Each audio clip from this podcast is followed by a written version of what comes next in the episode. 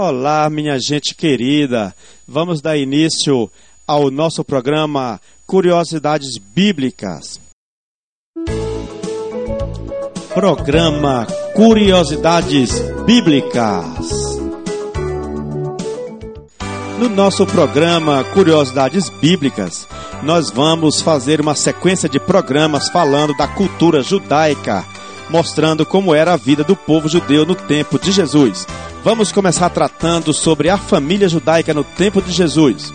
O nome da mulher judia era mudado quando nascia o primeiro filho homem.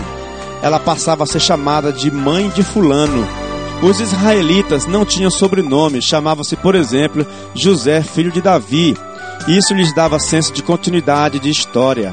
Quando crescidos, os rapazes judeus ajudavam a família a trabalhar a terra. Os filhos homens eram necessários também para perpetuar o nome da família, pois os israelitas pensavam que sobreviveriam nos seus filhos. Quando um homem morria sem ter filho, seu parente mais próximo deveria casar com a viúva. O primogênito desse matrimônio herdaria o nome e a propriedade do falecido. É a chamada lei do levirato. Embora contassem menos, as meninas eram consideradas mão de obra útil. Quando uma filha casava, seus pais recebiam um presente matrimonial, o dote, para compensar a perda da mão de obra útil da filha. A mulher era propriedade do marido, a quem considerava como patrão. Essa atitude ainda era encontrada no tempo de Jesus. Apesar das mulheres executarem a maior parte dos trabalhos pesados, ocupavam posição social inferior, tanto na família quanto na sociedade. Normalmente, os bebês judeus eram amamentados ao seio por dois ou três anos.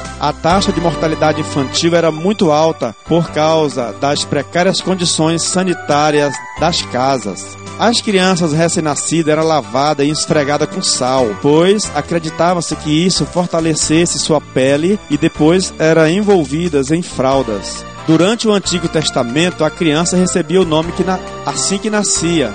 O nome traduzia a expectativa da família e o projeto de vida para o recém-nascido, por isso cada nome tinha um significado. Na época do Novo Testamento, a criança recebia o nome oito dias após o nascimento, quando era circuncidada. Você acabou de ouvir o programa Curiosidades Bíblicas.